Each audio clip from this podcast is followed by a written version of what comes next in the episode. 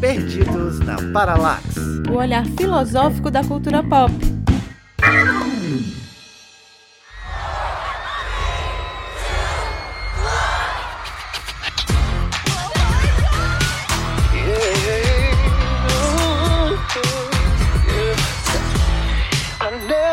Oi, gente, eu sou a Raquel Rocha e eu quero dizer que agora que eu já sou mulher, eu descobri que eu tenho que encarar com muita fé. Muito bom, gente. Eu sou a Débora Fofano e eu estou aqui agarradíssima com o meu monstro interior e tá bem difícil soltar dele. Bom, pessoal, eu sou a Lia Freitas e queria dizer que abra suas asas, solte suas feras, caia na gandaia, entre nessa festa. E leve com você.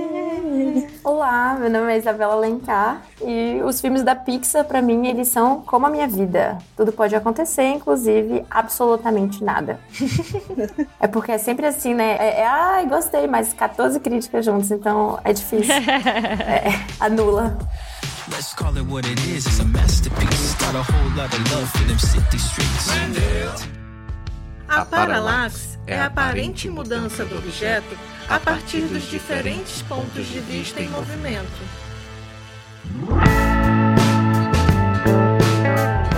A gente convidou a Isabela para estar aqui com a gente nesse programa só de meninas, porque a gente vai falar de um filme muito bacana que saiu esses dias na. A gente não tá fazendo propaganda da.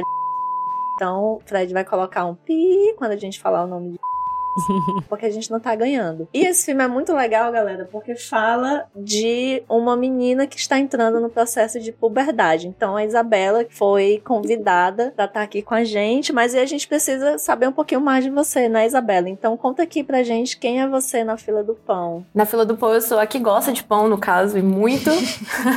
Como eu já disse, né, meu nome é Isabela, sou psicóloga clínica, mas o meu foco é no acadêmico. No momento eu sou doutoranda do programa de pós-graduação em desenvolvimento humano e escolar da UNB, né, Universidade de Brasília. E é muito estranho, na verdade. Agora eu comecei a me questionar assim, tipo, perguntar quem é você e eu falar minha profissão, isso é um grande problema. É tão adulto isso, Ai, né? é muito adulto. O que você faz? É sobre crescer, é sobre isso. E não tá tudo bem. Definitivamente não.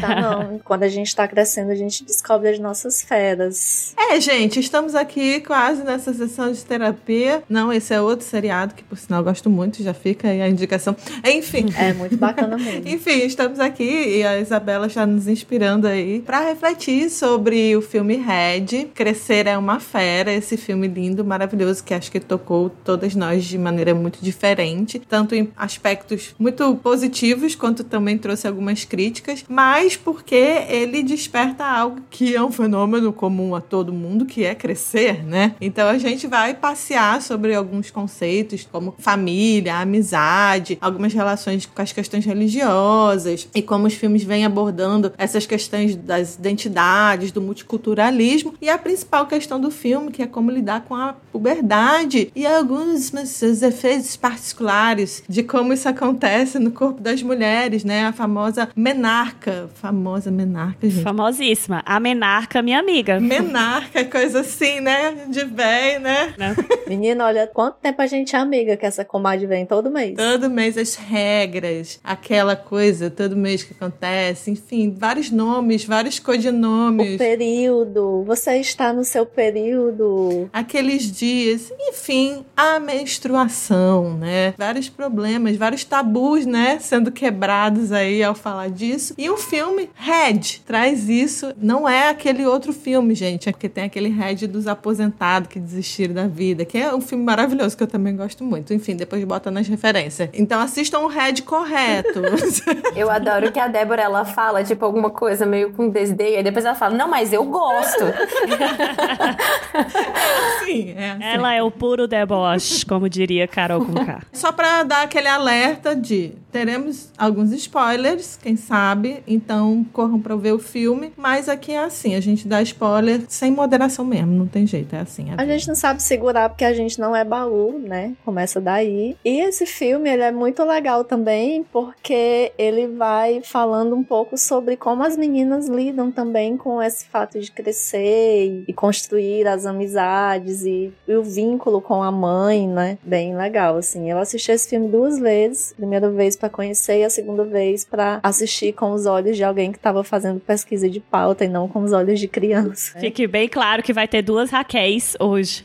As duas Raquéis. A Raquel e a Ruth, né? Vai estar tá aqui. A Raquel é a criança interior e a Ruth é a crítica filósofa. Isso mesmo, querida. Lacradora, aquelas, né? Já aproveitando, a Isabela não está aqui por acaso, né? A gente está fazendo aqui, na verdade, uma grande sessão de terapia. A Isabela não está sabendo disso. Aliás, está sabendo agora, então vamos lá. Não. Eu vou mandar meu pix para vocês, então, depois. Gostei, Isabela, tá certo. Gente, olha, perdidos na paralaxe.gmail.com. Esse é o nosso pix, tá? Ajudem aqui a gente a pagar a nossa sessão com a Isabela. Pois, meu povo, vamos lá, né? Uma das coisas aí que é interessante nessa história, né? É que eu não sei se vocês chegaram a assistir também, além do filme, né? É que, como vocês já sabem, estreou esse ano, março agora, né? Na Disney Plus, não foi pro cinema. E a diretora é a Domi Shi. Eu não sei se pronuncia assim o nome dela, porque é um nome chinês, tá? Ela é filha aí de pais chineses, imigrantes que moravam aí no Canadá, moram ainda, né? E ela nasceu e se criou lá no Canadá. E, inclusive, dá para perceber o quanto esse filme diz muito respeito à própria diretora, assim, é um pouco sobre a infância, o processo de amadurecimento dela. Mas não só dela, mas a gente vai já entrar nesse quesito. Queria dizer que esta moça maravilhosa já ganhou um Oscar, né, pelo filme Bao, é curta-metragem que passou antes do filme dos Incríveis, que é lindíssimo, que tem a mesma temática também, a relação mãe e filho. E aí, gente, não sei se vocês tiveram a oportunidade de ver, mas tem na própria Disney Plus um documentário chamado O Abraço do Panda, a Fera Vermelha. Esse documentário, ele é tipo super importante assim, eu acho que ele complementa perfeito o filme, porque é contando os bastidores de produção do filme. Hum. E primeiro que é legal da gente saber, já que estamos aqui no, no episódio só de mulheres, saber que todos os cargos de direção da Sim. produção desse filme foram ocupados por mulheres e a produção, a equipe no geral, era majoritariamente feminina. Que delícia! É, nesse documentário elas contaram um pouco sobre como elas trouxeram essas vivências enquanto mulheres de vários lugares do ser mulher, enquanto mães, enquanto filhas, para a própria Melin e também para todos os outros personagens que estavam ali rodeando a Melin. Como eu digo, a Melin era muito a, a Domichi, fala muito da história pessoal dela, aquela menina que foi passou a vida toda tentando agradar os pais, preencher essa expectativa da família, sendo a filha perfeita. Fala muito sobre uma questão cultural também, né, dessa vivência cultural muito típica de um filho de imigrantes que ela mesmo fala nesse documentário, né? Ela diz assim: "Quando você é filho de imigrantes, você olha assim, poxa, olha o que que meus pais enfrentaram e os sacrifícios que eles fizeram para a gente ter o que a gente tem hoje. Então, o mínimo que eu posso fazer é doar toda a minha vida, né, para preencher essas expectativas. Ah, na parte técnica ainda, gostaria de mencionar Sandra Hu, que amo demais. É, porque, enfim, casting do famigerado Grey's Anatomy, gente, amo. Ela faz a dublagem da Ming Li, que é a mãe da Meilin, né? Sim. Vocês sabiam que a Débora, gente, ela já é doutora antes mesmo de terminar o doutorado, porque ela já se formou em medicina por conta de Grey's, Grey's Anatomy, Anatomy, né, Débora? Não só Grey's Anatomy. Mas eu também. Grey's Anatomy, House, até essa porcaria do Good Doctor eu assisto. É, então você já tem aí a faculdade e a residência e a pós-graduação, né?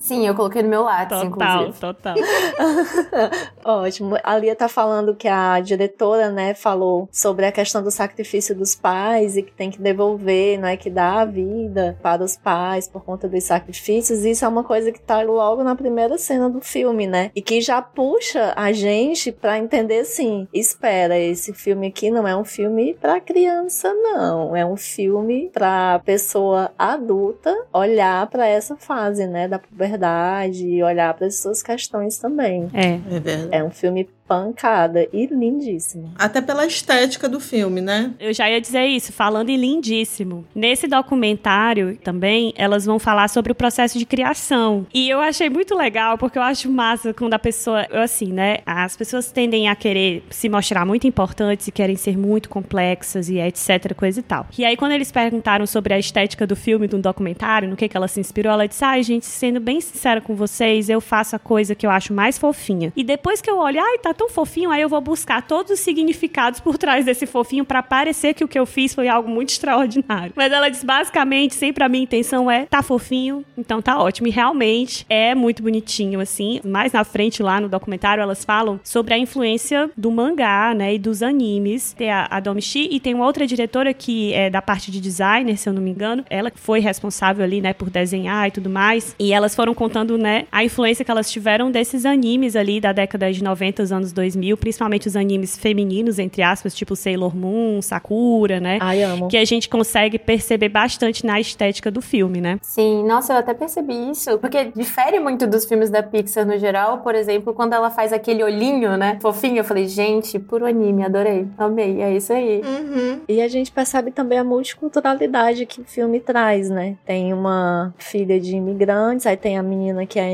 emo, Que é a Emo. que é a Daniel Chloe é emo. É uma amiguinha dela, que tá sempre meio Ela tem um perfil mais hindu. ah, que é a né? Priya. Que é meio ela indiana. blasé, que ela tá lendo o Crepúsculo quando tem lá a primeira cena. Tá escutando My Chemical Romance. O Canadá tem essa pegada, né, multicultural, muito globalista e tal, somos de todo mundo, né? E eu acho que é muito importante falar de imigração logo no período que a gente está vivendo, né? Com questão de refugiado e tudo mais. E você percebe, assim, essa influência dos migrantes chineses nessa constituição da população do Canadá. É muito interessante a história, assim. Eu até fui pesquisar um pouco mais sobre isso, porque tem uma quadrinista canadense que eu gosto muito, que é a Mariko Tamaki. Ela escreveu Laura Jean Vive Terminando Comigo, e foi depois dela que eu fiquei com muita vontade de compreender um pouco mais sobre a questão dessa imigração dos chineses. E vale a pena ver um pouquinho mais sobre isso depois. É, Elas estavam contando também que, casa lá da, da Meilin, né, elas tinham um templo, né, e elas disseram que em lá, na região do Canadá, é bem comum as famílias chinesas terem esses templos, né, o templo ser na frente, a casa fica atrás, como se fosse nos fundos do templo, né, e aí elas fizeram todo um trabalho de pesquisa, assim, né, pelo país, entendendo cada detalhezinho ali que geralmente tem nesses templos, né, trazendo, valorizando, né, a cultura chinesa, e não só a cultura chinesa em si, mas essa mistura dessas culturas, né? Essa cultura ocidental misturada com a cultura oriental. Além também delas terem feito um trabalho de pesquisa com relação ao panda vermelho, né? Visitaram o bichinho e ela disse que percebeu, né, que o panda vermelho tem uma característica muito adolescente, né? Que ela disse, ah, eu acho que funciona bem. Ela disse que ele é muito preguiçoso e ele parece que ele come bambu, mas diz que o bambu não é o melhor nutriente para ele comer, mas ele adora comer bambu, que nem adolescente que só come besteira, né? Não é a melhor coisa para comer. mas, Mas é o que né, tem. é o que tem, o que tá rolando. Como a gente diz aqui, só gosta de comer bagulho. Exatamente. Sobre essa questão estética ainda do ambiente, né? Como eles constroem assim uma atmosfera que vai ligando tudo isso a esse ar dos anos 2000 e aí linka com o que vocês estavam falando. Esse filme é pra quem, né? Com quem esse filme tá dialogando? Dialoga com uma geração tipo a minha, que eu era adolescente no período dos anos 2000, então eu reconheço aqueles elementos do filme porque eles remetem à minha própria adolescência, assim como faz um link muito bacana com essa adolescência de hoje que tá tendo esse remake dos anos 2000 na moda, na música também, essa coisa da boy band, da brincadeira, com esses elementos das cores dos anos 90, da calça, de todos os elementos, né? Bem Britneia.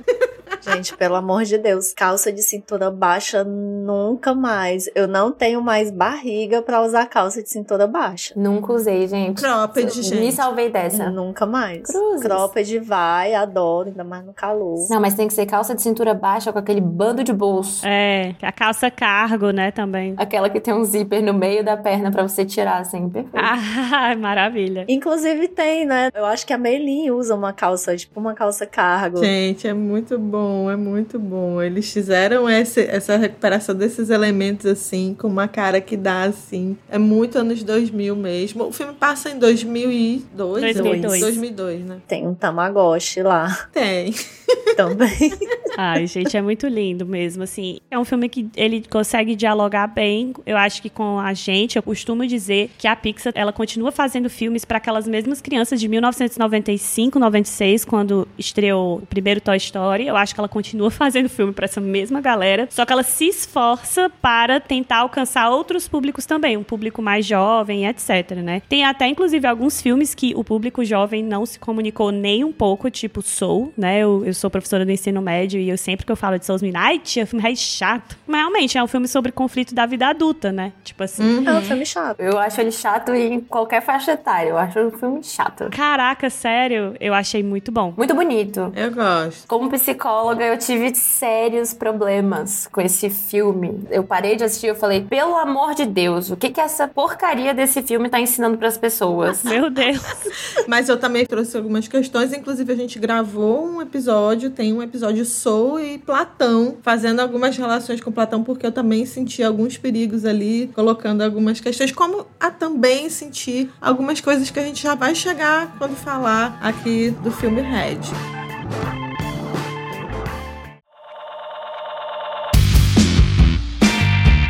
Vai começar a trazer agora um pouco, né, boca de confusão aqui para as nossas mentes, que é já colocando essa questão do que é crescer, né? Porque a gente está falando aqui que o filme foi ambientado em 2002, éramos adolescentes, eu era criança ainda. Uma bebê. Enfim, eu não era tão adolescente, mas eu tava entrando nessa puberdade e aí várias coisas eu pensei assim, caramba, né? O filme, várias vezes eu vi a minhas, minhas amigas lá no, em algumas cenas e tudo, principalmente nessa coisa de crescer e tal, e as boy bands. Mas também eu fiquei questionando muito assim, poxa, né? O que é que é preciso fazer, né? Quais são os fios que a gente precisa romper para poder crescer e se afirmar? E aí eu já queria puxar a Isabela aqui com a sua opinião de psicóloga e o seu posicionamento técnico sobre crescimento. então, na psicologia a gente usa crescimento só para questões biológicas mesmo, mas a gente usa mais desenvolvimento humano. Até a área da psicologia do desenvolvimento humano, ela se coloca como ciência do desenvolvimento humano, juntando com várias abordagens, etc. E isso é muito interessante. Mas falar sobre crescer numa sociedade ocidental é extremamente complicado. Assim, existem pessoas, por exemplo, que não é permitido ter adolescência. Quando a gente fala dessa adolescência rebelde, adolescência preguiçosa, adolescência cheia desses estereótipos, a gente tá falando muito de pessoas de uma classe média para cima. Um privilégio, né? Muito grande. Um privilégio você poder passar por isso, porque a questão desse desenvolvimento dentro da adolescência, ele é muito difícil, porque querendo ou não, é quando a gente vai começando a entrar em contato com muitos sentimentos que na infância não existiam. Sentimentos extremamente mais complexos, pensamentos, críticas sobre o mundo. Então, assim, querendo ou não, mesmo para todas as fases, a quem é permitido esse sentir, né? Esse, calma, eu estou sentindo isso, eu estou passando por isso. Calma, o mundo, a minha crítica ao mundo é essa, a minha crítica aos outros é essa. Essa é a parte da vida, assim, que eu mais gosto de estar junto, de estar presente, porque eu acho que eles são tão maravilhosos eles estão começando uma construção tão legal sobre a vida, sobre essa, essa autodescoberta. Ah, sobre muitas questões. Eu acho a melhor de todas. Então, acho melhor do que a fase adulta, que na fase adulta a gente acha que a gente sabe tudo, e na verdade a gente não sabe porcaria nenhuma. E aí chega, chegam esses adolescentes, e principalmente, né, nós meninas, assim, o que, que é esperado de pessoas, mulheres cisgênero? Como é que elas devem se comportar? E aí é muito complicado, por exemplo, a parte dessa menstruação, que a gente ainda vai conversar um pouco mais sobre isso e tudo mais. Mas tem até uma frase da Meilin no filme que eu achei tão boa que eu copiei assim. Ela fala assim: Eu tô mudando, mãe. Eu tô finalmente descobrindo quem eu sou, mãe.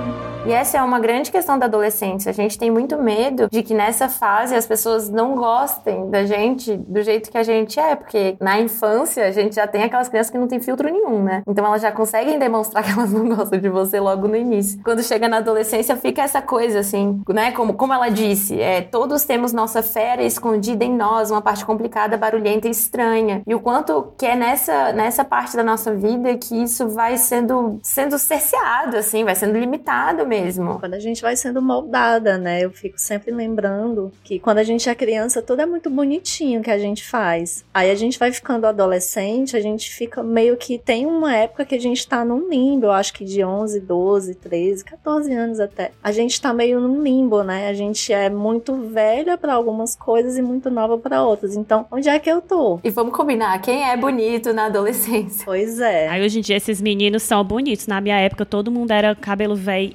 oleoso, a cara cheia de Cheia de espinha. espinha, aparelho. Hoje em dia eu dou aula pra essas meninas e adolescentes chegam com um cabelão maravilhoso, assim, escovado, seis e meia da manhã. Eu fico, Só os adolescentes em euforia. no meu tempo eu chegava com o cabelo assim, ó. Amor de que a gente fazia assim, na franja, né? Era pra poder grudar. Porque a moda dos anos 2000 Cabelo na prancha. era o cabelo muito liso, tinha isso também. Então, quem tinha o cabelo um pouco mais cacheado ondulado, né, ficava naquela forçação de barra. Mas eu queria falar uma coisa. Eu acho que as meninas, desde cedo, elas recebem muito essa instrução sobre ser boazinha, né? Aos meninos é mais permitido ser o danado, o encapetado. A sociedade, ela perdoa um pouco mais esses comportamentos quando eles vêm dos meninos, né? As pessoas olham muito mais torto para uma menina quando ela é um pouco mais ativa ou quando ela é um pouco mais, entre aspas, respondona, né? Ou seja, ela tem uma voz também mais ativa, não só uma corporeidade, digamos assim. E eu acho que essa história da Meilin com a mãe dela fala muito sobre essa ferida, que eu acho que nós mulheres de alguma forma sempre temos. Parece que a gente nunca é suficiente. Todas as mulheres, eu acredito que a gente sempre passa em, em alguma situação da vida essa sensação de que a gente não é suficiente, né? Justamente porque os ideais em cima do que é ser mulher são coisas muito difíceis de alcançar sempre. E misturando um pouco da estética do filme, né, com a- essa questão, duas coisas que eu na estética do filme. Do quanto as formas da mãe da Meilin, elas são muito diagonais, né? Ela tem uma ombreira assim bem pontiaguda a roupa dela, né? A cintura muito apertadinha, assim, aquela roupinha, aquela saia lápis toda apertada, parece que ela tá toda apertada. E a Meilin, quando ela finalmente passa pelo processo mágico lá, né, de que ela se transforma nesse panda vermelho, a primeira coisa que acontece com ela, né, além de se transformar no panda vermelho, é esse cabelinho ruivo, né? Ela muda mesmo. Aí você percebe, quando ela entra dentro de casa, ela sempre tá com aquele casaquinho como se fosse um cardiganzinho, que é todo abotoado, fechadinho, mas quando ela vai pra escola, o que, é que ela faz? Ela amarra o cardiganzinho na, na cintura e ela já tá com outra roupa, outro modo, porque ela já tá se sentindo mais livre, né? Então eu acho que, além da Meilin aparecer assim, aparece nas amigas delas também. Tipo, é quando elas vão fazer, sei lá, elas estão na escola, elas começam a mascar chiclete, aí gruda o chiclete no aparelho, elas arrotam juntas e morrem de rir. Que todo esse comportamento, ele é o comportamento, entre aspas, aceito para o masculino. Quando a menina aparece com esse comportamento, sempre é muito julgada. E elas, entre si, elas meio que se permitem essa vivência. Por isso que elas se amam tanto enquanto amigas ali, né? Uma é uma força pra outra, assim, né? E elas são super diferentes, né? São personalidades totalmente diferentes que, não sei, acho que na nossa realidade, assim, não teriam. Só num, num ambiente escolar muito diverso mesmo que as pessoas muito diferentes vão ser amigas, né? Se bem que as minhas amigas a gente tem personalidade bem diferente, embora algumas neuroses parecidas,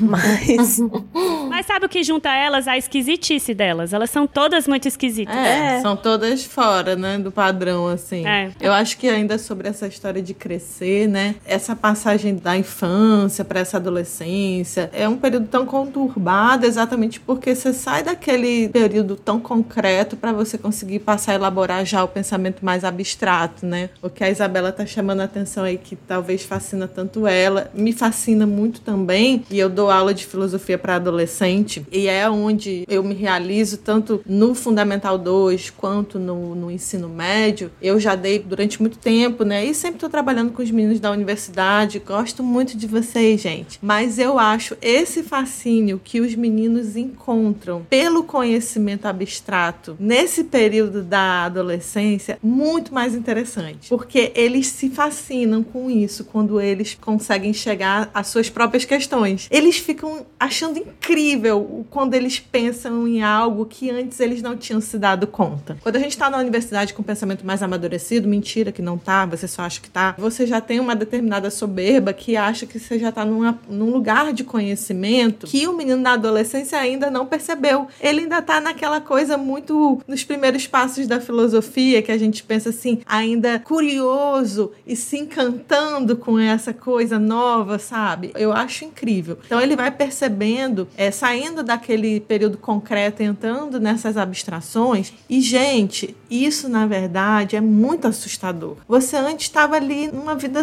simples, e aí você passa a perceber questões existenciais na adolescência que antes você não sabia nem que existia. Como é que você lida com isso? Como é que você elabora isso? E no filme mostra até assim a questão do próprio desejo surgindo, né? Como é que você passa a lidar com isso? Como é que você se relaciona, compreende isso? E não é só uma questão existencial num sentido metafísico aqui, é algo que passa a lhe atravessar fisicamente também. E o que, que eu faço com isso tudo? Então, você querer que um adolescente, que um jovem seja uma pessoa ajustada, é muita inocência da gente. É assim, é querer cobrar demais, né? A gente achar que eles têm realmente assim um superpoder, né? E assim, eu me encanto mesmo. Eu gosto muito de trabalhar com adolescente por conta de como muitos deles transformam isso numa potência de vida, colocam isso assim em desenho, em arte. Eles são muito produtivos, eles são muito criativos.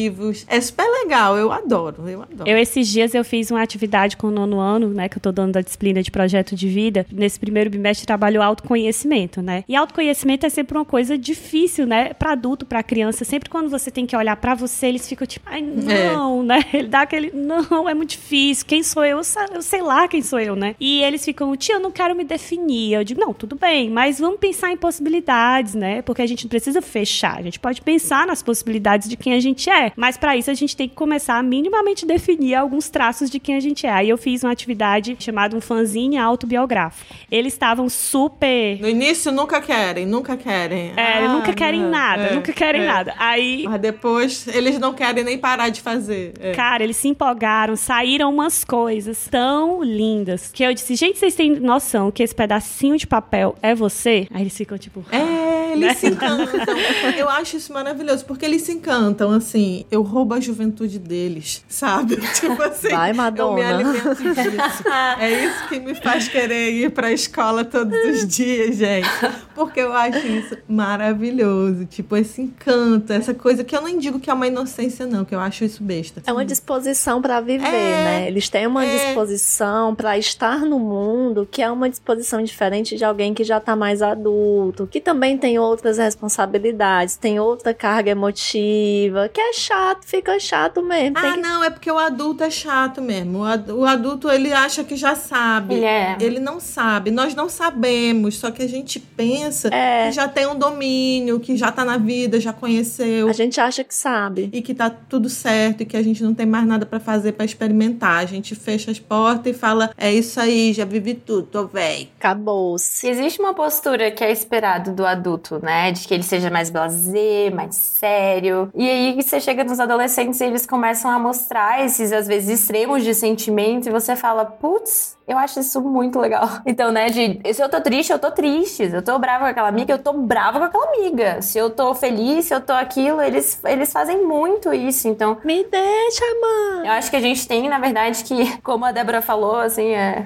sugar isso da adolescência e trazer para as nossas vidas mesmo. Porque é muito chato viver nisso de, ah, eu não posso me comportar assim em tal lugar quando eu tô feliz. Ok, eu não posso gritar que eu tô feliz, porque não, você não pode gritar sua felicidade para os outros. Porque, ah, gente, que bobajada. Que eu, se eu tô feliz, eu tô muito feliz. Se eu tô triste, putz, vou tentar lidar com isso. Uma coisa que o adulto precisa muito saber disso com os adolescentes, assim. É, porque as pessoas falam muito assim, ah, porque o adolescente tudo faz uma tempestade em copo d'água. E o adulto simplesmente afoga a tempestade, né? Enfia, sabe sei lá onde. Ele joga o copo d'água fora. Ele não lida com aquilo, né? Aí eu acho que é por isso também que quando a gente pega esse filme é, e a gente vê nitidamente que ele é um filme pra nossa geração mesmo e, e até pra uma geração mais nova que a gente, mas que tá aí mais se afirmando mais no mundo, que a gente vê assim, cara, sabe, várias coisas do filme eu me identifiquei, principalmente nessa questão do controle, né? E quem é mulher também, porque a Lia falou da mãe da Meilin, que ela tem as formas mais angulares, mas a avó da Meilin também. Então, quando a gente vê, é uma questão de uma adequação que ela é geracional. Tanto que elas falam que elas vão passar um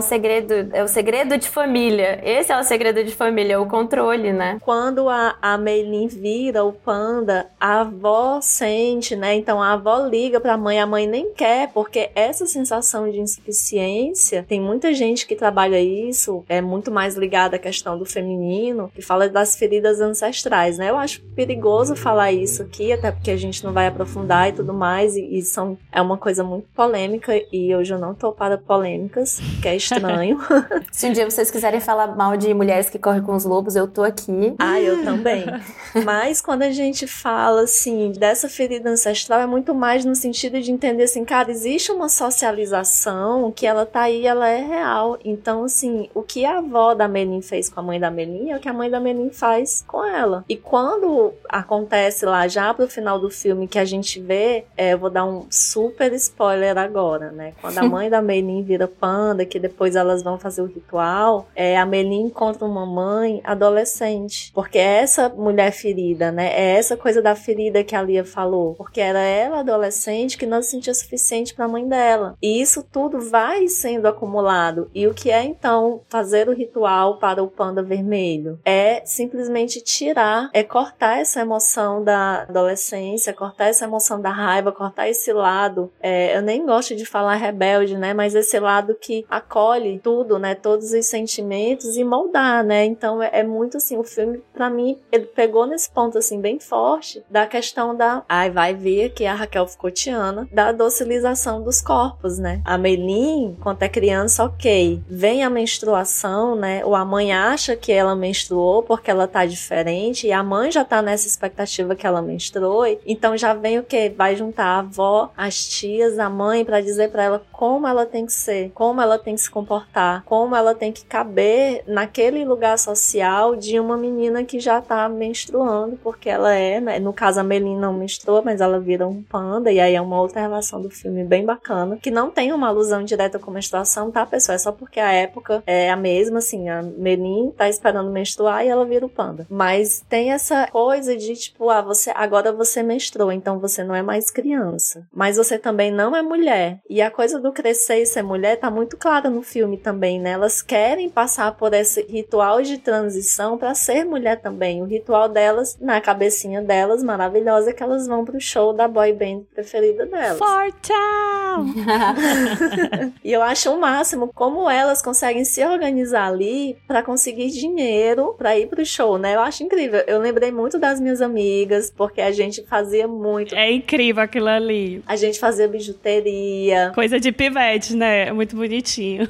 a gente vendia os nossos, no começo do ano, eu, Lucila, Ione e Lucilene. A gente vendia os nossos livros do colégio, né, pra série anterior e ia comprar nosso material no centro, porque aí a gente economizava dinheiro e sobrava dinheiro para fazer outras coisas. Então, assim, super me identifiquei. Na minha época de fundamental também era assim. A gente vendia coisas para conquistar outras. Então era sempre alguma que em algum lugar, por exemplo, Casa do Chocolate, alguma coisa assim. E aí a gente comprava um monte de coisa e ia vendendo na escola, ou vendendo adesivo, ou vendendo chocolate, balinha, etc. É, e a expectativa de cima de uma coisa muito pequena, mas que, lógico, dessa idade é algo muito grande. É muito bonitinho de ver, assim, parece que a minha vida, ela tá totalmente canalizada nisso agora, né? É fundamental para mim essa experiência, assim. E isso lembra muito a adolescência também, essa coisa de você ter essa independência. E vai ter o show da banda tal, você já tá dois meses antes pensando, meu Deus, vai ter o show. Eu tenho que ir, o que eu vou fazer, né? Mobiliza toda a sua existência durante dois meses para aquele evento ali. É muito massa. Sim, mas só voltando uma coisa que a Raquel tinha falado, não tem essa alusão à menstruação, mas eu acho que o filme é sobre menstruação mesmo. Tipo, o panda vermelho aparecendo e red.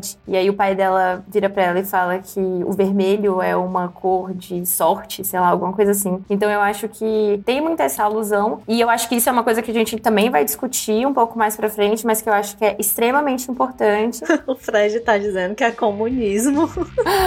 ah, eu vi uma foice. Lula 2022.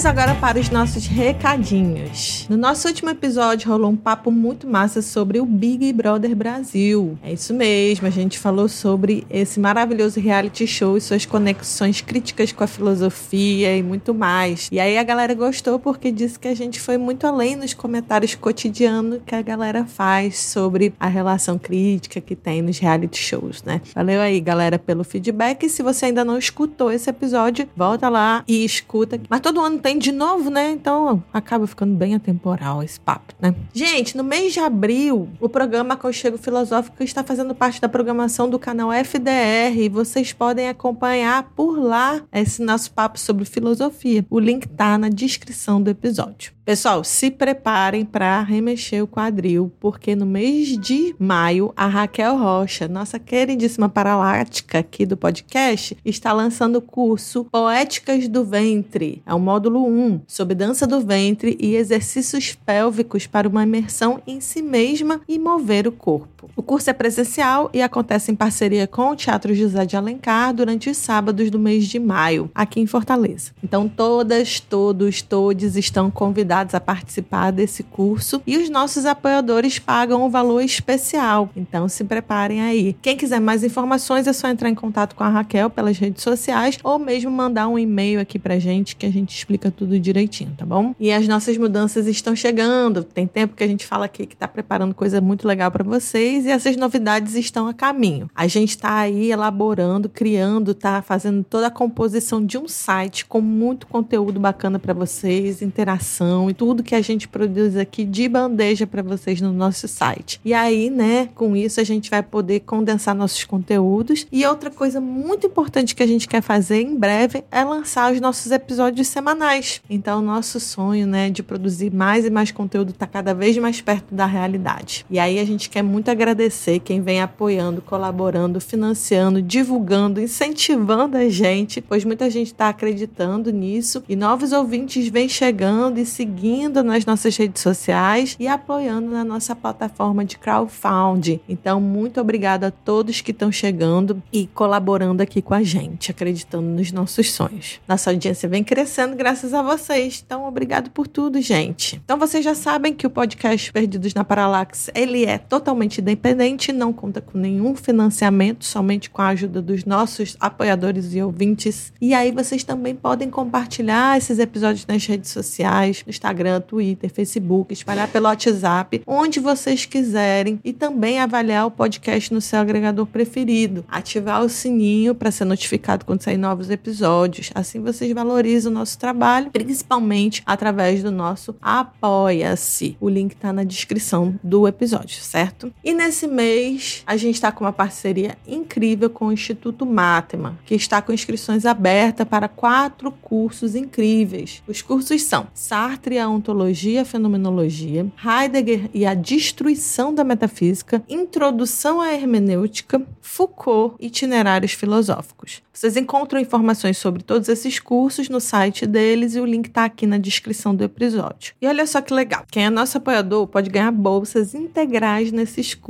de excelência do Instituto Matema. Só tem professor de alto gabarito lá e essa nossa parceria com eles beneficia a todo mundo que apoia também o Perdidos na Paralaxe. Então, gente, continua ouvindo aí no episódio e semana que vem a gente volta com mais recadinho para vocês. Para falar com a gente, manda e-mail perdidosnaparalaxe@gmail.com, no Instagram Perdidos na Paralaxe, Twitter PP Paralaxe. Nos sigam também nas redes sociais. Eu sou a Débora Fofano, filósofa ponto de interrogação. Beijo, gente.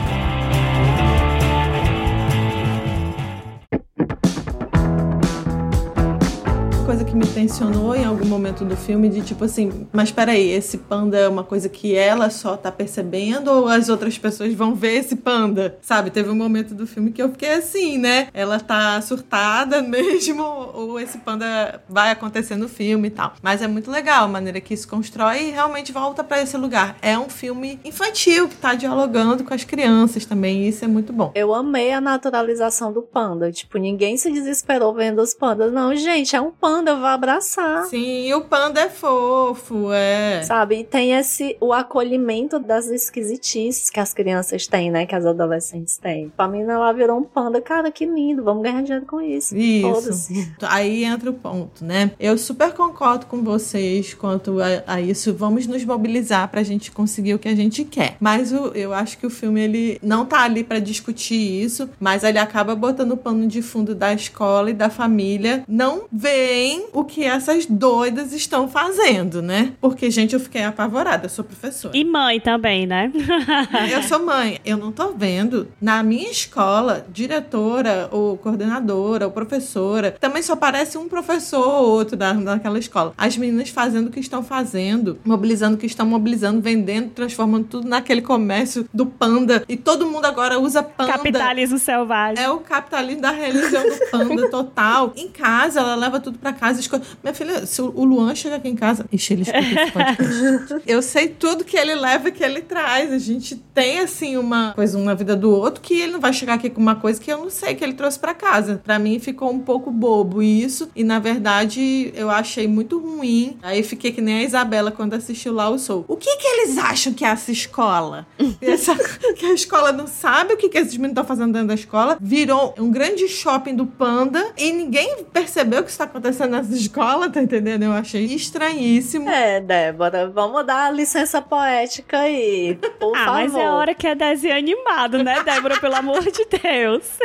Eu dou, gente. Tem uma licença poética. Mas aí me incomoda, né? Não, mas eu acho que é possível. Eu acho que é possível acontecerem coisas entre a família e a escola que a gente nunca vai saber, assim, tipo, os adolescentes que estão cheirando o corretivo. Não, e acontece. É total. Gente, acontece toda hora. Você não sabe. Eu acho que o mistério, Débora, tá aí, entendeu? Não, acontece, mas não desse tamanho, gente. É que assim, agora chata falando, né? A minha preocupação enquanto educadora é aquela coisa assim: olha, vocês vão fazer coisas na escola que ninguém vai ficar sabendo e tá tudo bem, sabe? E isso me preocupa um pouco, assim. Ai, Débora, mas eu acho que eles veem coisa bem pior do que o que o Red mostra ali na escola. Ali eu achei muito.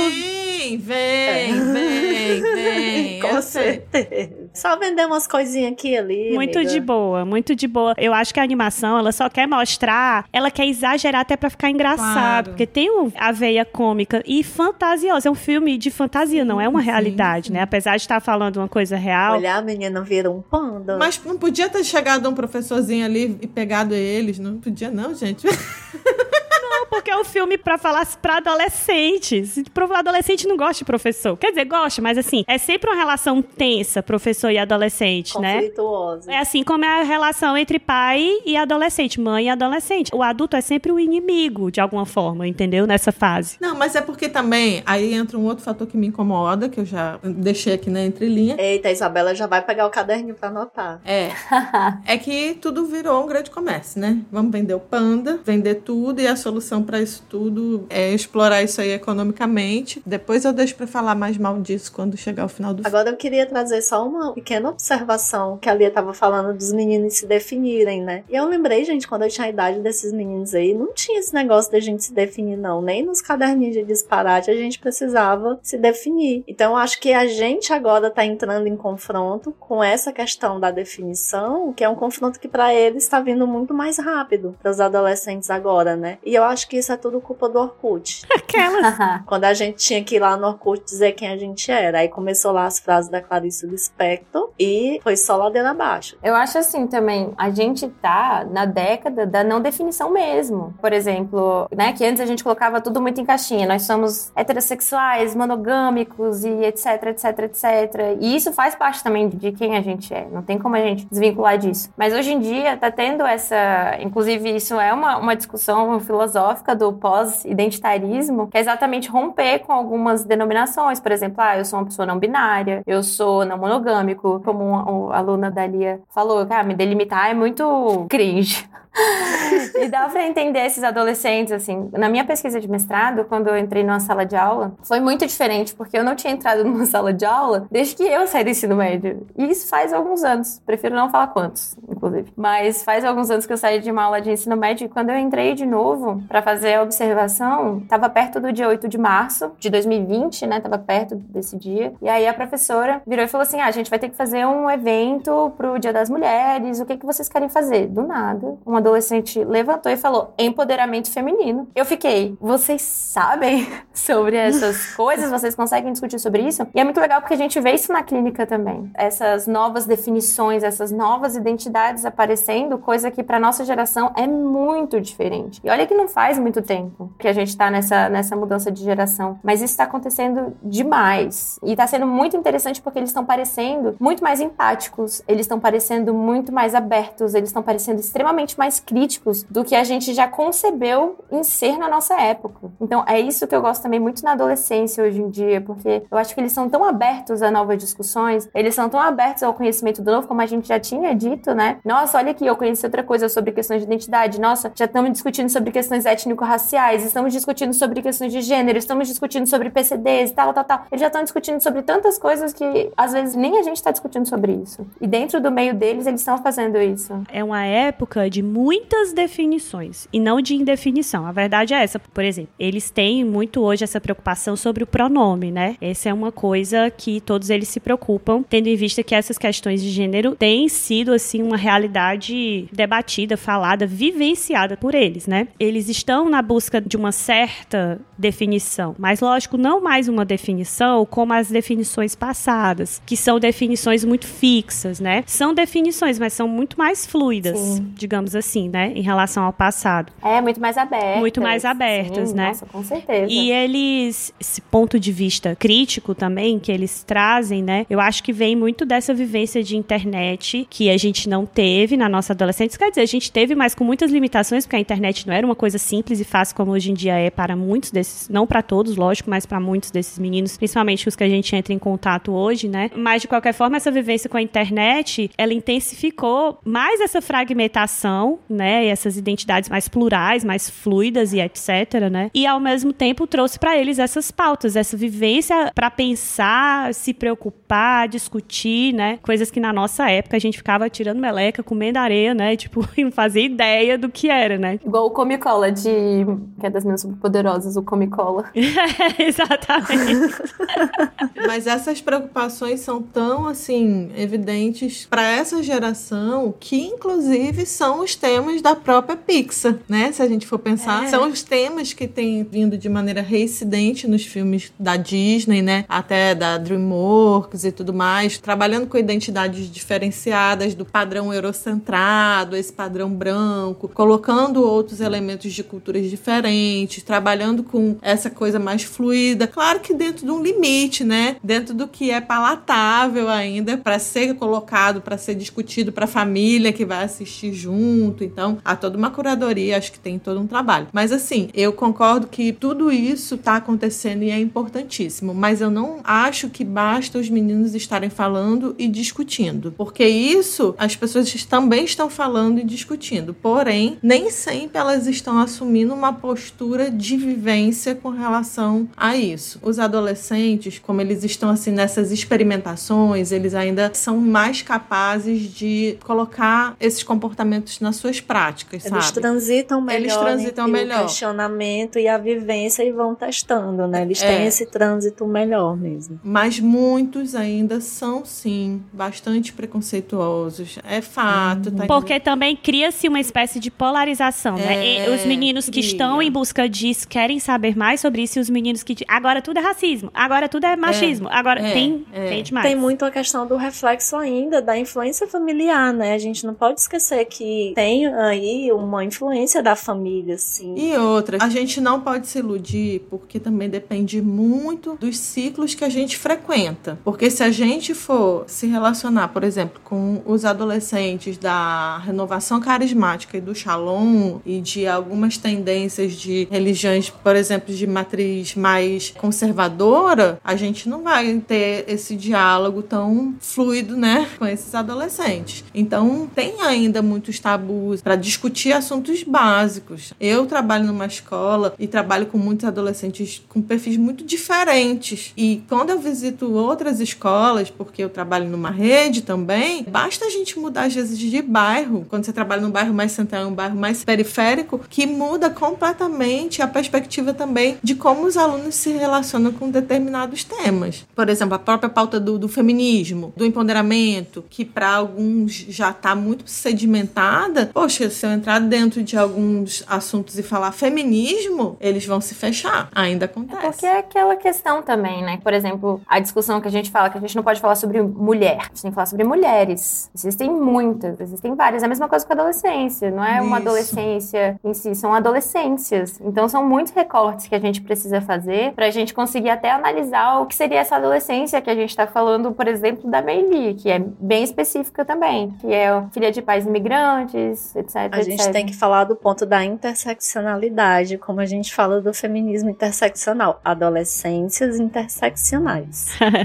Olha, e até o ponto que você tinha trazido no início, que eu achei muito legal, né? É igual, não existia criança, não existe ainda plenamente o direito de ser adolescente, porque muitos, por exemplo, dos meus alunos com 13, 14, 15 anos, eles precisam trabalhar. E você vê a relação da Meli Ela também trabalha, né? Filme com relação ao trabalho, né? É muito variável de acordo com cada sociedade e cada cultura. E no começo do filme ela fala muito sobre ela é adulta, né? Então por que que ela se enxerga como adulta, né? Existe toda Porque uma exigência no contexto responsabilidade. dela, exatamente, que vem dessa história de pais imigrantes e do sacrifício, né? E de que tudo para um imigrante é um sacrifício, nada vem fácil, nada vem simples. Ela sabe que ela sendo a menina oriental na escola dela, as portas não vão simplesmente se abrir, ela tem que fazer o dobrado assim para conseguir se destacar e mostrar eu sou capaz, eu sou suficiente aqui também nesse espaço, nesse ambiente, né? Mesmo que ela seja de uma família classe média ali, dá pra notar, né? Ela tem alguma condição de privilégio e tudo mais, mas tem esses recortes culturais, étnicos e etc que são complexos assim também e que perpassam, né, a vivência da Meilin. Sim, eu acho que até uma coisa que a Débora falou que eu achei muito interessante, que é, ok, eles estão falando sobre isso, mas isso não é o bastante. Eu acho que aí entra o papel primordial da escola em, às vezes, estar mediando determinados assuntos, porque, querendo ou não, as nossas famílias são extremamente fechadas. Nossas famílias têm valores que vão passando de geração em geração. Às vezes a gente vai formulando eles de forma diferente, a gente vai assimilando, internalizando esses valores de forma diferente e atualizando às vezes, ou mudando completamente, ou seguindo esses valores e tudo mais. Mas o papel da escola deveria ser um dos papéis da escola. Não sei como é por aí, mas aqui no DEF, por exemplo, a gente tem o currículo em movimento, que ele vai fazendo a obrigatoriedade dos professores estarem discutindo sobre questões étnico-raciais, questões sobre deficiência, questões sobre gênero e tudo mais. Mas isso ainda é parte de uma coisa muito do professor. E a gente também deseja muito do professor também, né? A gente implora demais por ele, a sobrecarga do professor. Mas assim, é importante a gente falar quem é que vai mediar essas discussões dentro de uma sociedade democrática e quem quer fazer isso. Porque não vai ser todo mundo que vai querer fazer isso, mas é interessante quando isso acontece. E obviamente aí vai ter que pegar uma coordenação pedagógica para não sobrecarregar o professor também, achando que o professor tem esse papel de estar falando também sobre tudo e todas as coisas, como se o professor também soubesse absolutamente tudo. Mas eu acho que é interessante, por exemplo, o que estão fazendo aqui em algumas escolas públicas do Distrito Federal, assim, que começou um pouquinho devagarinho, tá mexendo, estão falando um pouco sobre isso, tá rolando essa mediação, mas ainda é muito, muito pouco, assim, perto do que deveria ser. A Meilin é muito bonito, assim, no filme, quando ela incorpora que ela tem que fazer o ritual para se livrar do panda, né? Para aprisionar o panda dela. Dela, num, num amuleto, num totem. E aí vem as mulheres da família, tem toda aquela coisa. O pai fica ali naquela função assim de tô aqui por perto, mas ele não é uma figura ativa nesse processo. E aí ela decide que não. E aí a primeira coisa que as mulheres fazem, né? A mãe fica possessa e vai atrás e tudo. E aí tem a discussão dela com a mãe. E quando elas voltam, viram panda, quando elas começam o ritual e etc., ela vai e diz assim: Não, eu não vou, eu quero ser o meu panda, eu tô me descobrindo. E primeiro elas vão querer pegar a menina e depois uma tia dela fala assim: Mas a Meilin vai ficar com o panda? E a avó, sim, ela vai, ela vai construir o caminho dela. Tem uma aceitação, né? E eu achei bacana isso, porque mostra essa mãe controladora, que tem uma mãe controladora também, mostra essa questão da docilização dos corpos femininos, que a gente vê muito, assim, não só em Foucault, mas a gente vê as autoras feministas que falam sobre corpo, né? A gente vê também as autoras falando muito sobre essa coisa do que é o feminino, do papel social da mulher, e mostra, por outro lado, também o acolhimento, né? Não, se ela escolheu e ela quer, a gente vai respeitar. Então deixa que ela siga. Ela quebra o tabu doméstico, mas ela tem esse acolhimento. E o acolhimento é uma coisa que muitas vezes não existe dentro de casa. E aí eu fico pensando, muita gente esconde por muito tempo o que é, porque não tem esse acolhimento, ou porque acha que não vai ter. E aí quando tá nesse círculo de amigos, não estou com os meus amigos, então eu tô nesse lugar de afirmação da minha identidade. Mas aí tem muito essa coisa, tipo, ele rompe com a família porque tem um, um acolhimento em outro lugar, né? E esse lugar são os amigos. Então acho que nessa construção da adolescência e da identidade, a amizade também é muito importante para que haja essa ruptura com o familiar, assim, né? Talvez a Meilin, ela só conseguiu encarar o panda dela de uma forma legal porque as amigas aceitaram. Então qual é o controle do panda dela? As amigas. Então aí a gente já vê que tem essa ruptura, né? É realmente a criança saindo desse lugar do materno, do familiar para a sociedade. É a partir desse vínculo da amizade. E a mãe dela, ainda bem que depois a mãe dela se resolve, porque a mãe dela é bem controladora. Mas, gente, olha, a mãe dela, eu vou defender a mãe dela, certo? Defende, que eu também quero. A mãe dela teve uma vivência, assim, muito tensa com a própria mãe, com a avó da Meilin. Ela é filha de imigrantes. Aí vem esse lugar de que eu não posso me permitir a várias coisas, né? Existe todo um caminho que eu tenho que trilhar para eu me colocar numa determinada posição. Começa daí, né? Segundo, que a mãe da Meilin, eu acho que é um dos poucos filmes, eu não conheço outro, em que a mãe opressora não é a vilã. Ela é amiga da Meilin. Elas É são verdade. verdadeiramente muito amigas. Amigas de verdade. Existe um amor e uma reciprocidade nessa amizade real entre elas. Lógico que ela é paranoica, tem um excesso de cuidado desnecessário, que tem muito dessa necessidade de controle, né, absurda ali dela e tudo mais. Tem que realmente vai ferindo a Meilin, mas também é resultado da ferida dela, do que aconteceu com ela, né? E aí eu queria só falar uma coisa aqui, que eu acho legal demais o panda da mãe da Meilin ser o mais ensandecido, assim, porque eu tive uma mãe, aí, é, Isabela, é, passa o pix aí, porque agora vai começar a sessão de terapia.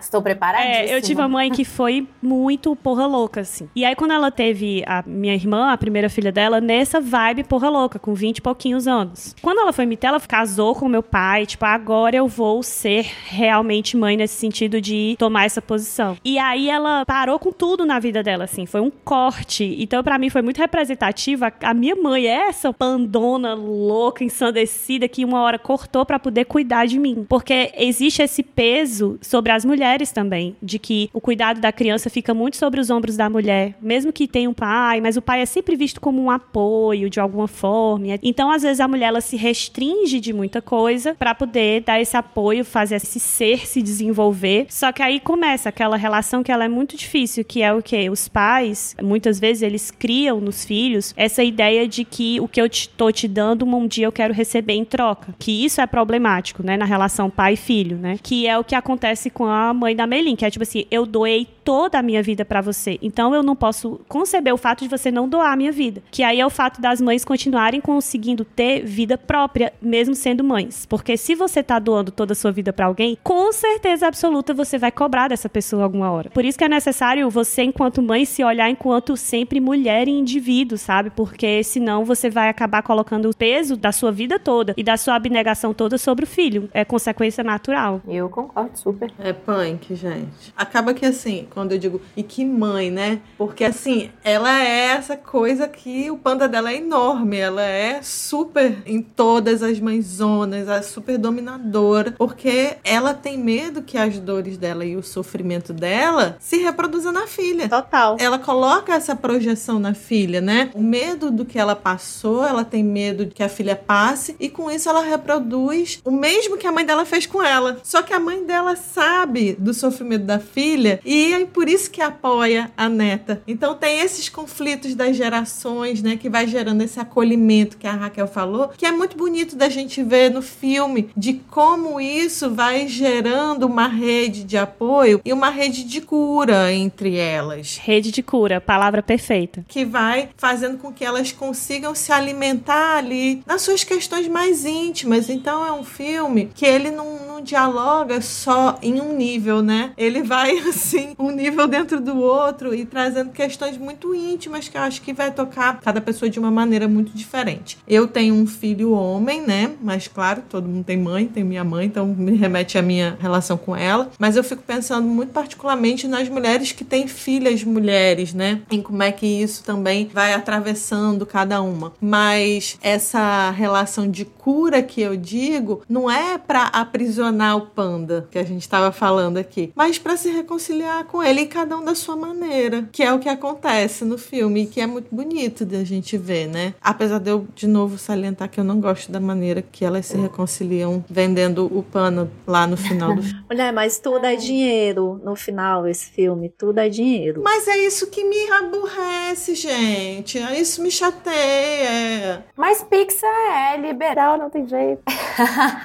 Voltando nessa questão da mãe, assim, eu também não demonizo a mãe, porque eu acho que a gente trabalha a partir de instrumentos que a gente tem. Então, se a gente não conhece outra realidade, não tem como a gente criar uma mãe verso Sim. e aí começar a, a viver uma outra vida. A gente trabalha com o que a gente tem. Mas a questão é, quando que a gente vai conseguir quebrar esses ciclos que são aversivos, né? Principalmente, por exemplo, quando eu penso que logo no início do filme eles já dão um spoiler de qual é a moral do filme. Porque eles falam assim, é, honrar seus pais parece ótimo, mas se levar a sério demais pode acabar não honrando a si mesmo. Então, enquanto você não vive a sua própria vida, querendo ou não sendo crítico a ela, você vai viver a vida do outro, não tem jeito. E também, por exemplo, a avó dela, quando vai falar com ela de que a mãe da Meilin se desvencilhou dela quando o panda apareceu, por que, que ela se desvencilhou quando o panda apareceu? Porque foi quando ela começou a ter pensamentos críticos, quando ela começou a conseguir finalmente avaliar a situação que ela estava e ela percebia que, calma, essa é uma situação que é aprisionadora. E isso é muito aprisionador para muitas mulheres cisgênero, né, nesse sentido, porque, por exemplo, a nossa virgindade, a virgindade da mulher branca, né, da mulher branca cisgênero, muito especificamente, até da mulher oriental, eu tava assistindo Casamento às Cegas. Sim, é legal. Eu amo Casamento às Cegas. A gente também. Se tem uma coisa que psicólogo gosta, é reality show, gente. Vocês não estão entendendo. E que tinha uma coreana, se eu não me engano, ela é coreana. E aí ela fala: as pessoas esperam que eu seja sempre muito quieta por eu ser coreana. E isso acontece também na questão de mulheres brancas ocidentais, que vem essa questão de sempre esperarem que a gente seja extremamente, sabe, lidar com sentimentos. Que, ah, não, se, se acontecer alguma coisa, aí gritou porque ficou brava, a histérica. Ali é a histérica que não consegue conversar. Mesma coisa acontece quando a gente é adulto e tenta expressar algum sentimento de forma um pouco mais extremada. Tipo, caramba, eu tô muito puto com você. Ah, eu tô muito feliz com você. Tipo, todo mundo fica tipo, calma, eu não tô esperando esse tipo de reação. E aí que aparece esse grande panda, que é tipo o grande elefante no meio da sala, que incomoda, que não tem como você não ver. E querendo ou não, quando a gente passa no período da puberdade, que vem com a menarca, o nosso corpo muda. E as pessoas veem isso. Os nossos seios cisgêneros de pessoas com vagina e útero, etc., começam a crescer, nosso corpo começa a criar outras formas, as pessoas conseguem ver isso. E aí a grande diferença é quando você tem, por exemplo, uma grande rede de apoio que vira e fala: caramba, fica tranquilo, eu te aceito assim. E às vezes, né, eu, te, eu entendo o que você tá passando. Tra uma rede de apoio que vira: hum, calma, menstruação? Ai meu Deus, agora cuidado com a sua virgindade. Agora você é uma mulher. Fecha as pernas, porque não pode mais sentar assim de perna aberta e por aí vai, né? Exatamente. Tipo, a gente tem que se cuidar para o nosso corpo não ser violado. E fora a própria questão da pobreza menstrual, né, que afeta as mulheres de diversas formas nesse período, né, trazendo um sofrimento horrível. Sim, e assim, essa questão da menstruação também é uma coisa muito. Eu poderia passar 14 horas aqui com, com vocês conversando sobre eh, alguns marcadores sociais dessa suposta feminilidade, mas essa questão da menstruação, ela é tão terrível pra gente em vários sentidos que às vezes muitas mulheres ainda não se conversam entre mulheres sobre a menstruação. Sim. E, tipo, tem muitas jovens que nem sabem o que, que é isso, né? O que, que tá acontecendo. E existem muitos marcadores sociais também nesse filme que eu particularmente não gosto, que é esse negócio do agora eu vou virar mulher. Ah, porque ela virou mulher. Hum depois da menstruação. Depois do show, eu sinto que eu vou virar uma mulher. A gente vai virar mulher depois de ter ido no show. Ela vira mulher porque agora ela olha pros meninos, né? Exatamente. É uma questão muito heterossexual. Mas eu, eu vejo também por outro lado que elas dizem também que vão virar mulher porque elas vão fazer algo independente. Elas vão sair à noite, né? É, eu também entendi que era sobre independência. Eu entendi mais que o virar mulher delas era nesse sentido da independência. Mas eu vejo isso também também. Porque elas já olham pros meninos, já tem lá as fanfic com menino, tem até Tamagotchi filho com menino. Mas se elas olhassem para outras meninas, elas iam virar mulher? Uhum. Exatamente. Aí você pegou na questão. Mas essa também é a coisa de virar mulher, da menstruação, por exemplo. É aquela coisa do você só é mulher porque agora você pode gerar uma criança. É. Então você vem numa questão extremamente transfóbica, extremamente misógina, de que agora você é mulher porque você pode gerar uma criança. Que é tudo tudo, a, a, minha vida é ligada a um objetivo geral, que é a maternidade. Gira em torno disso. Isso, para mim, foi um grande problema no filme, que não desmistificaram, mas também não esperava que isso acontecesse. Você é mocinha. É, mocinha. e agora você tem um diamante entre as pernas, que é o seu. Uma florzinha.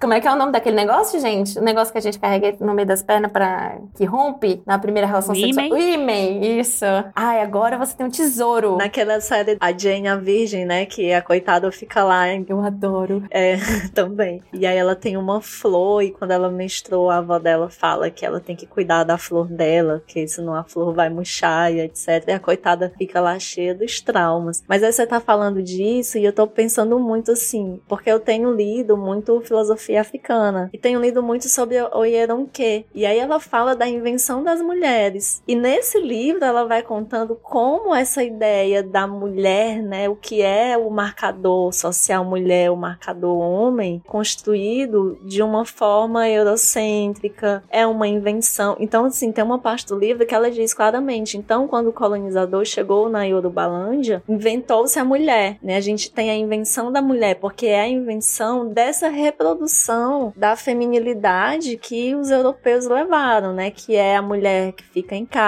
que perde, porque aí ela fala que as mulheres começaram a perder o seu papel político na sociedade. As mulheres elas perderam o papel dentro de casa também, porque as mulheres tinham direito à herança e de repente elas não têm mais. Então há toda uma mudança na estrutura. E como a gente, né, no filme isso fica claro também, eu fiquei pensando, como a gente até hoje está ainda reproduzindo esses lugares sociais, essa construção que vem dessa invenção da mulher para sustentar o capitalismo. Porque no final é isso, né? A Oyanunke vai falando que na África, tanto que ela nem fala homem e mulher, né? Ela vai falando ana macho e ana fêmea. Porque ela já vai dizendo que não é o, sexo biológico lá que vai definir o papel social, que tem uma questão da senoridade, né? Dos mais velhos dentro da família, a questão das heranças. Então, é uma outra estrutura social. Claro que a gente sabe, né, que em África tem as questões também. É, a Shimananda, ela deixa isso muito claro em vários livros dela, que tem essa questão social, que tem a questão, a presença do machismo, que tem as questões da mulher, da sua feminilidade, da sua sexualidade. A gente sabe que tem, né, em alguns lugares, agora que estão começando a romper com essa questão da mutilação genital, né? E isso tudo a gente sabe que tem, tá? Não tô dizendo aqui que é maravilhoso a gente pensar só na construção dos papéis sociais a partir do que a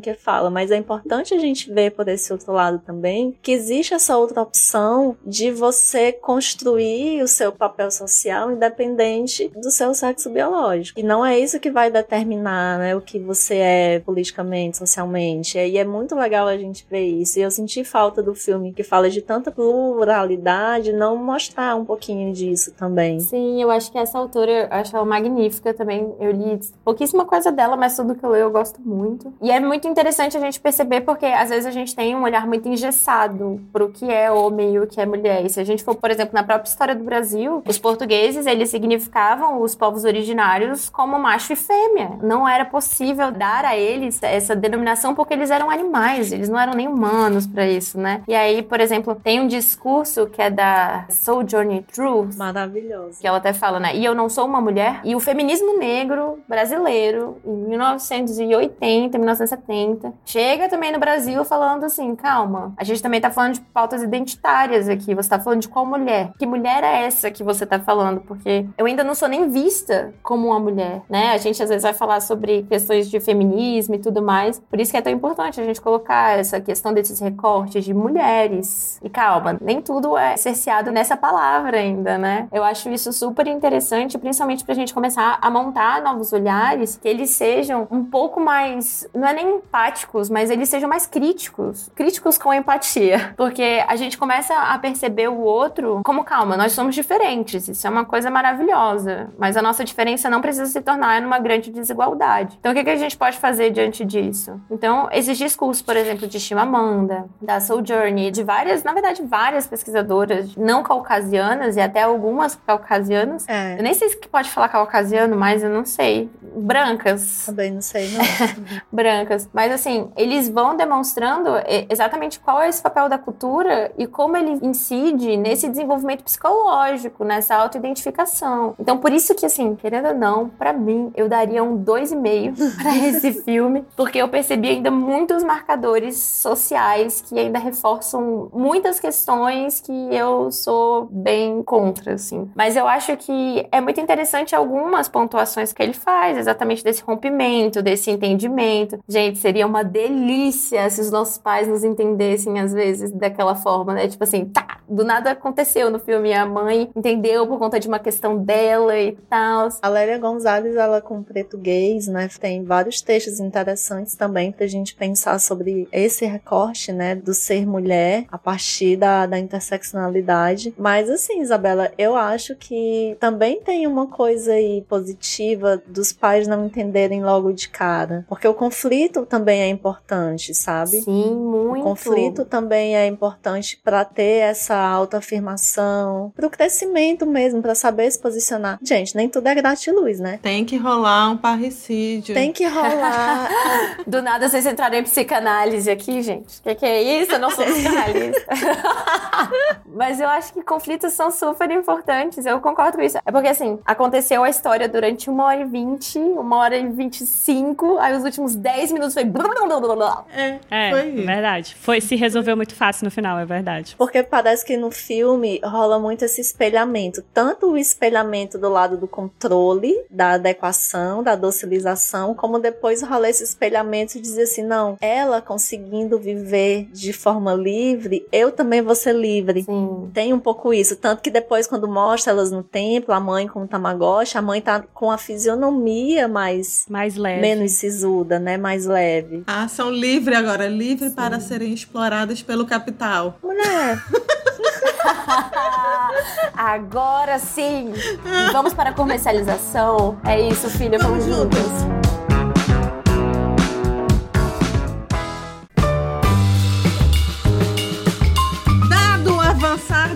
Hora, o Fred não tá aqui. Dado o avançar da hora, nós vamos para o nosso momento das indicações, um momento muito esperado nesse programa, porque não adianta nada esse momento, porque a gente passa aqui o episódio todo dando várias indicações, tá entendendo?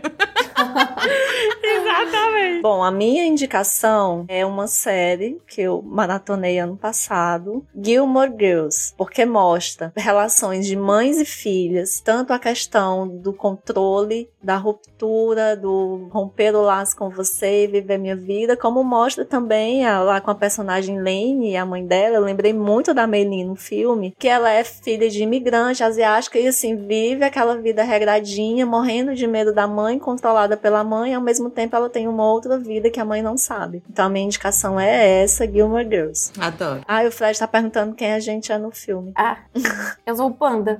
Eu sou a Meilin, eu sou a Meilin, queria dizer. Só o panda, não a Meili, só o panda, eu acho. Ai, gente, eu fiquei, assim, em vários momentos, cada hora me sentindo uma das personagens. Eu não me identifiquei plenamente, assim, com nenhuma. Débora, tu é a mãe da Melinha. Não sou! é a mãe da Meilin. É a mãe da Meilin. Mas e aí, Isabela, quais são as tuas indicações? Ah, eu tenho duas indicações. A primeira eu já dei aqui durante o processo, que é Laura Jean Vive Terminando Comigo, da Mariko Tamaki, é um quadrinho da Mariko, ganhou inclusive dois Eisners, que é tipo o Oscar dos quadrinhos. E ela é descendente né, de orientais, eu não sei exatamente qual, porque eu não consigo achar informações sobre ela na internet. E ela é do Canadá, ela, é de, ela nasceu em Toronto. Então acho que é interessante ver essa, essa visão dela nos quadrinhos, e ela é muito maravilhosa. E a minha segunda indicação foi um livro que eu li há pouquíssimo tempo para discussão em grupo. E muitas pessoas nesse grupo de leitura falaram: ah, isso aqui é a realidade de tantos adolescentes brasileiros. E aí é a pequena coreografia do Adeus, da Aline Bay. Tô louca pra ler esse livro. Gente, meu aniversário é agora em maio, tá? Esse livro me desmontou. Eu tive uma identificação com esse livro bizarra e ele é um romance de formação, né? Então ele vai falando um pouco sobre o início da adolescência da, da personagem principal, que é a Júlia, e vai falando sobre essa relação que ela constrói com os pais, principalmente com a mãe, e como isso acabou impactando na vida adulta dela e no- na forma que ela vai montando essas relações e que ela significa essas relações. Gente, é sério. Mas assim, se preparem. Aline Bay, você me destruiu e é isso. Essas são as minhas indicações. Eu vou tentar ser rápida. Bom, primeira coisa que vem na cabeça assim mais pop, gente, que eu gosto muito desses últimos tempos é a série Merli, porque ela trata muito de filosofia relacionada aos adolescentes, né? Ele é um professor de filosofia com adolescentes, vivendo com os dramas dos adolescentes no ensino médio e pegando essas questões dessas transformações que esses meninos estão vivendo e linkando isso com a filosofia. Então, recomendo demais. Nós já falamos aqui várias vezes. Um filme bem legal que todo mundo também já deve ter ouvido falar, mas gente, é tão bom, tão bom que tem que falar de novo, que é A Viagem de Chihiro, que é maravilhoso demais e que é sobre uma menina, né, que tá enfrentando suas dificuldades no mundo e esbarrando com os universos e tentando lidar com um monte de, de aventura e é maravilhoso. Muito e bom. é incrível e faz todo sentido dentro dessa questão oriental e dessa ligação que o Red faz com a cultura oriental, então muito bom também. E para falar de uma coisa filosófica, o básico do mundo de Sofia, que é né, a aventura de um adolescente que também está se introduzindo no mundo da filosofia, que está entrando ali numa leitura, querendo saber como é que é. E aí eu me lembrei de uma outra indicação totalmente ao contrário, gente. Vai, vai, vai, vai. Marquês de Sade. Marquês de Eu Sade. achei. Real. Acho que a partir do sétimo você já pode começar a tratar desses assuntos. Esse é pra adolescente mesmo, hein, galera? Principalmente ali no oitavo ano, ó. Na filosofia da alcova, ensinando, né, todas as artes. Não, isso não é indicação. Mentira, é sim, leiam Marquês de Sade, Filosofia da Alcova. Não vou entrar em detalhes aqui. Marcaremos um episódio só sobre Pra soltar suas feras. não é? Bom, eu vou indicar o que eu já falei no começo do episódio, o documentário O Abraço do A Fera Vermelha, que vai falar sobre o processo de produção do filme, que eu acho que ele é super complementar, porque conta a história das mulheres que participaram, como foi o processo. O filme começou e do nada no meio teve o contexto de pandemia, como é que essas mulheres tiveram que lidar com essa situação, conta a história de todas elas ali, não de todas as da produção, né, as que trabalham ali na, na direção, essa diversidade de experiências femininas que acabam entrando um pouco ali no filme, de alguma forma, e também contando um pouco, a é legal ver como é que as pessoas foram aprendendo e lidando com esse processo de criação, né, disso no meio desse caos pandêmico, né? E outra indicação vai ser uma indicação musical. Eu acho que a cara desse filme é aquela música dos Beatles, She's Living Home, vocês tocam. Eu acho essa música muito linda, ela conta a história justamente de uma menina que foge de casa, né? E os pais dizem, né, tipo, nossa, o nosso bebê foi embora, a gente sacrificou toda a nossa vida e ela simplesmente faz isso com a gente. Eu acho que a história tem tudo a ver, a música é muito linda e eu queria indicar uma interpretação específica que é de uma cantora chamada Esté Ofarim. Eu acho que é uma das interpretações mais bonitas que tem dessa música e vale a pena ouvir. Que massa. Mas falando em música ali, a música que eu lembrei o filme inteiro foi aquela malandragem da Cássia Eller. E lembrei também de Rita Lee, maravilhosa, né? Com Ovelha Negra da Família.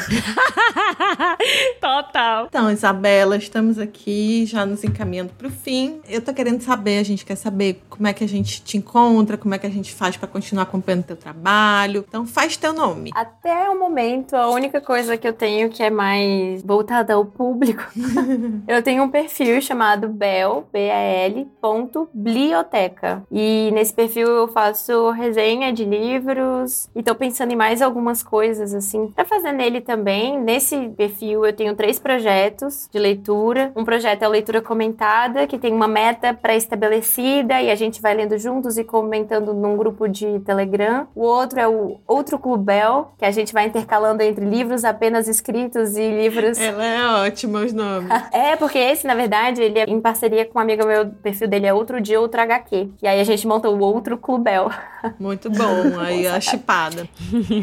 Nesse a gente intercala, é uma reunião mensal, só que a gente intercala entre livros apenas escritos e quadrinhos, o que tem sido muito legal para abrir o leque, né, de leituras. E no outro, é com outra amiga, que também é do Literábito, a gente faz leituras de calhamaços. Então, assim, tem muitos projetos no Biblioteca. E esse ano também eu vou lançar o meu primeiro livro. Uhul. Aê, uhul. Conte com a gente para divulgar. É. Mas é sobre práticas pedagógicas, estudos de gênero e valorização de uma cultura de paz. Tudo que a gente gosta. Estou fazendo pesquisa agora, entrei no doutorado faz um semestre só, mas estou trabalhando sobre desconstrução de gênero e uma nova identidade que tem surgido. Que bacana. É, nova não, né? Mas é uma desconstrução que tem acontecido já há algumas décadas, mas que a galera aqui, principalmente no Brasil, tem começado a se identificar agora, que é o da sapatão não binária. Entrei no doutorado exatamente para estudar isso. Vocês me perguntaram, Isabela, mas o que é? Me explique. Eu vou falar, calma. Calma, eu estou no meu primeiro, meu primeiro semestre, eu ainda vou entender sobre. Eu só fico lembrando daquela música, A Força da Mulher Sapatona. Tem o depois do lésbica futurista.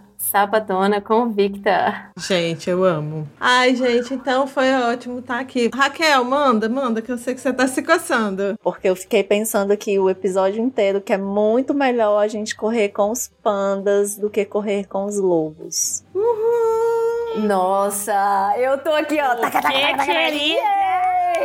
Lacrou, lacrou. Gente, beijo, beijo, muito Gente, bom. beijo, beijo, tchau. Um beijo a todas. Muito obrigada pelo convite, meninas. Obrigada, Isabela. Beijo, pessoal.